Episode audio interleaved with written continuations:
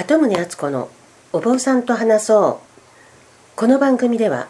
琵琶湖のほとりに暮らす私鳩宗敦子が比叡山延暦寺一山御神院のご住職にお話を聞いていきます。本日は第45回となります。よろしくお願いします、はい、よろしくお願いします。この間からお経シリーズということでお経の話を伺っているんですが、はい、お経はもう数が多すぎて範囲が広すぎてしかも私に知識がないものでどこから伺っていいのやらっていう感じだったんですけれども、はい、前回あの2種類の経本を見せていただきまして、はい、天台宗の大衆果樹というお礼本の経本と、はい。でもう一冊の方の法華千法霊智作法という和とじ本の経本ではい、でこの和とじ本の方は朝のお勤めと夕方のお勤めが載っているというふうに伺ったんですけれども、ねその大衆果樹との使い分けっていうか違いはどこにあるんでしょうか？え、まあ大衆果樹はまあ全体的なテキストというかそれを読んで全てを網羅してあるものに近いんですけれども閉じ本の法華千法霊智作法っていうのは略して霊千本っていうんですけどね。霊智の霊と法華千本の千を取って霊千本と言いますけれどもはい。それはあの行事の時に本当に使うべき経本であってお礼本のように落としたらわらわらとならないように閉じてありますしそれからお経を読みながらする作法仏様の周りを歩いたりとかはい。あの礼拝をしたりあの立ったりしゃがんだりというですねそういう細かい作法それからお花を散らす三芸の作法をこのこの文字でしなさいとかですねそういった細かいことが書いてありますしその法華千法霊智作法でお道士さんがすることにも詳しく触れてますしその発足といって法要の趣旨を読む部分があるんですけれどもそれらについても全部書いてあります。発足っていうのは漢字で書くと何あの法則という字ですね。それを発足って読むんですか？はい。あの私が例えば普通の天台宗じゃないですけどもあの仏教式の葬儀とかに法要とかに出ますとお坊さんは大体座ってお経を読んでいるだけっていういうイメージなんですけれども、はい。でもあの延暦寺の比叡山延暦寺でたまたまあの大きな法要とかされているのを見るとお坊さんがお経を読みながら途中でこう立ち上がって移動されたりこうぐるぐる回ってお経を読みながら歩いていらしたり、はいあのパーってあの紙を散らしたりとか、はいい、ろんな動きがあるんだなと思ってええびっくりしたことがあるんですけれども、はい。作法っていうのはそういうことが書いてあるということなんですか？そうですね。あでもそれはじゃあ普通の天台宗のあの町の中にあるお寺でもはい。そのような作法を普段からしてらっしゃるわけですか？まあ行事の時にすることが多いですよね。あ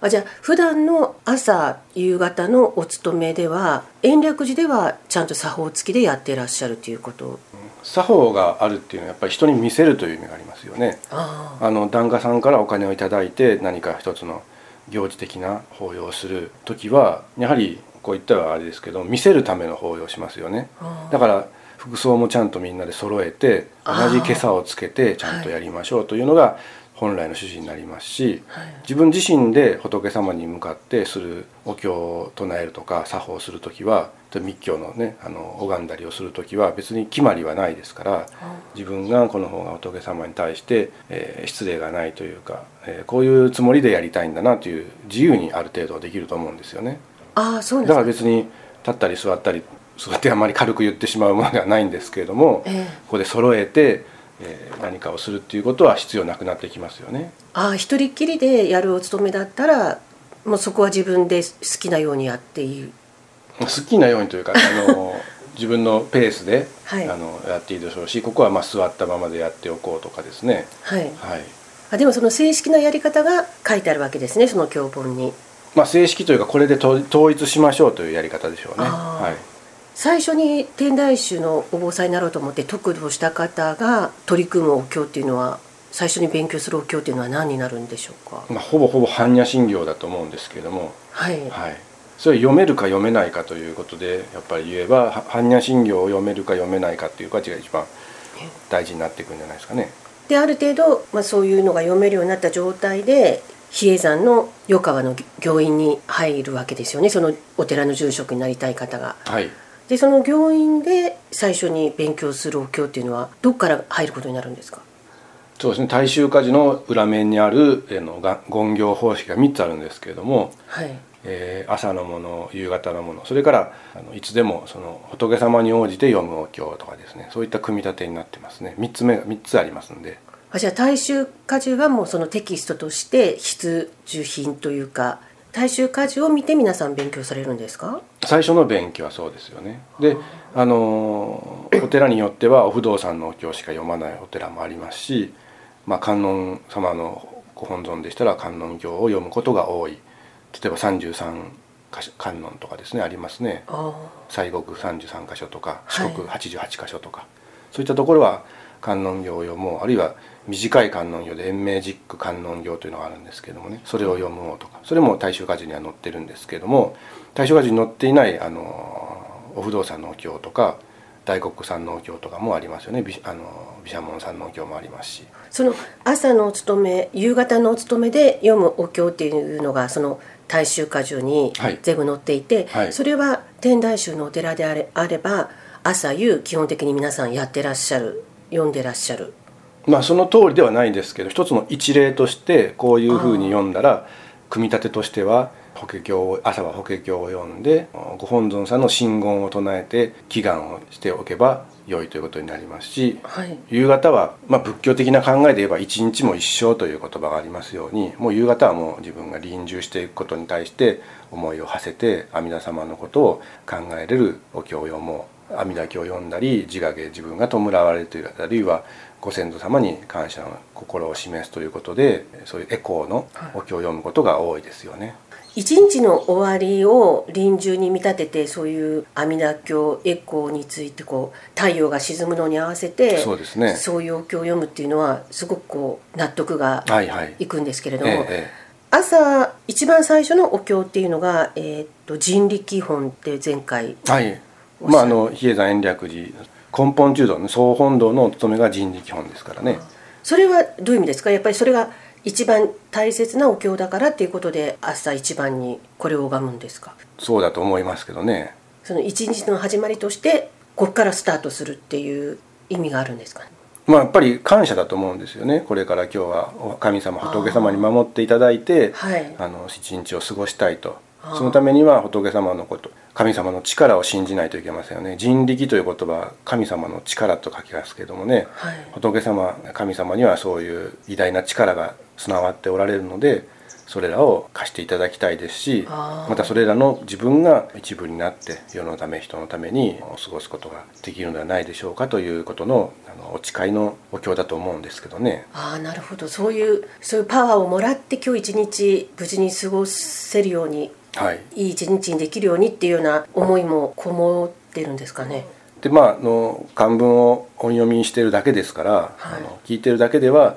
あまりそういうねあの日本語で詳しく解説してるわけではないんですけどやはりリズムはいいですよね。あのはい。非常に人力音の中に如来一切という言葉があってあの力を持っているという部分が5回ぐらい繰り返して出てきますので、はい。その部分はすごく印象的でもありますよね。いや私も法要にそれは天台宗ではなかったですけど日蓮宗系のお寺で経本見て一緒に唱えている間に、はい。意味は全くわからないですけどもなんとなくこうリズムがあってこうみんなで一緒に唱えてると、はい。こうちょっと元気になるっていうかテンション上がってきますよねあれ。そうですね。そういう効果も度胸にはあるんでしょうか？やっぱりあの音の調子がそういうようになっていると思いますし例えば「真言」といって仏様のことを称える文章が、ね、短いワンセンテンスのような言葉があるんですけれどもええ。それはやはり法要中に一人でブツブツと1,000回唱えなさいという1000回。書いてありますけれども そんなことをして何か意味があるのかなと私も思ったことがあるんですけどあのいろいろな本を読むにつれてやはりその音の調子がはい。脳波を覚醒させるとかですねいろんな効果があるっていう人もいますし音の持つ言葉の持つ力っていうのが低ければ低いほどま周りに及ぼす影響が強いとか周波数って言葉があるんですけれどもあ。やっぱり超低低周波数っていうのは人体にあのものすごく影響を及ぼすのでええ。あまりに低い周波はあの人を殺してしまうような力があるそうですのでそういったものを発生させないようにということも理科の世界ではねちゃんと言われてますのでやっぱり私たちができる出せる低音のことこと声っていうんですかね、えそういったものもああるいは甲高い声にもやっぱり影響力というか精神的にも何か影響を及ぼす力があるのかもしれませんよね。あじゃあ度胸している時の声お坊さんたちの声っていうのが心を落ち着かせつつもなんとなくテンションを上げるような効果を生み出してるそれはあると思いますね。そのた延暦寺に行くと大勢のお坊さん方がはい一斉にこうお経を読まれたりするわけでやっぱり一人で読んでるのとはパワーが違うような気がするんですよね。えやっぱりどお経は、まあ、尊い教えが書かれている文章なわけですけどただ読んで勉強することにも意味があるんでしょうけれども実際にそうやって声を出して読むっていうことが自分が読むっていうこともすごく意味があるわけですね。えあそうですね。それはやっぱり日々のお勤めされてて実感されますか？読経するのとしないのとでは何か違いますか？やっぱ違いますよね。なんか具体的に実感されることってありますか？その度胸する以前の自分とそれ以後の自分の変化とかあるいは特にこのお経になんかパワー自分はパワーを感じるとか心地よい唱えてると心地よいお経とか。あーあの全く大衆果樹霊泉本にないんですけれども李朱文といってですね般大般若経600巻のうちの一番大事な巻をいろんな作法をしながら読むというあの祈願があるんですけどもね、はい。それはもう一人でひたすらするものなんですけれども李朱文を読むというんですけれども、一応一日に読めれば108回とかですねちょっとありえないスピードで読んで自分の願望を満たそうという作法があるんですけれどもね。一人きりでやることなんですか？そうですまあそれのやり方もそれぞれ人に教えてもらってあの正確な本っていうのは、まあ、それぞれ皆さんあんま見せてくれないんですけれどもそうなんです伝播を受けた教えてもらった人のやり方ということで教えてもらうまでにも全行といってスラスラ読めるようになっときなさいとかですね作法を書き込むところを残しておきなさいとかですねそういうぜえ全行というのは前の行ってことそうです。先にこれあらかじめ準備やっておかないとあ。ちょっと苦しいかなという方法もありますね。あそれは一対一で教えてもらうしかない。はい、まあまああの23人でお願いして教えてもらうこともあるんですけれどもそれに誰にどう教えてもらってもいいですし、まあ、これが利子分だっていうことで結構やっている人はいますよね。でそれはじゃあ自分でそれをやる時間と場所を見つけて個人的にやるわけですか？そうですね。そういうそういう法要があるわけではなくって自分でやるって決めてどっかで。はい、そのお経について特に何か個人的に思い入れがあるわけですか？うん、ちょっとやってみましたけどもすごい難しいというかかなり集中してやらないとお経も間違えてしまいますので自分を高めるという意味ではすごくいい手法だと思いますけれどもあまり難しいものもまたちょっと違うと思いますし私は。天台宗だとさまざまなすごいたくさんのお経をはい。見て読んではい。作法も含めてやってら度胸してらっしゃるわけですけど、ええ。やっぱりそれぞれに違うものを感じるわけですか？そうですよね。だからお釈迦様の前で阿弥陀経を読んでいいのかっていう議論にもなると思うんですけどそれは構わないと思うんですけどもえやはりちょっと違うんじゃないかなって。ねえそれはどういうことですか？例えばお釈迦様が説かれたのはやっぱ般若心経ですしあお釈迦様が本尊のところで阿弥陀経を延々読むっていうのは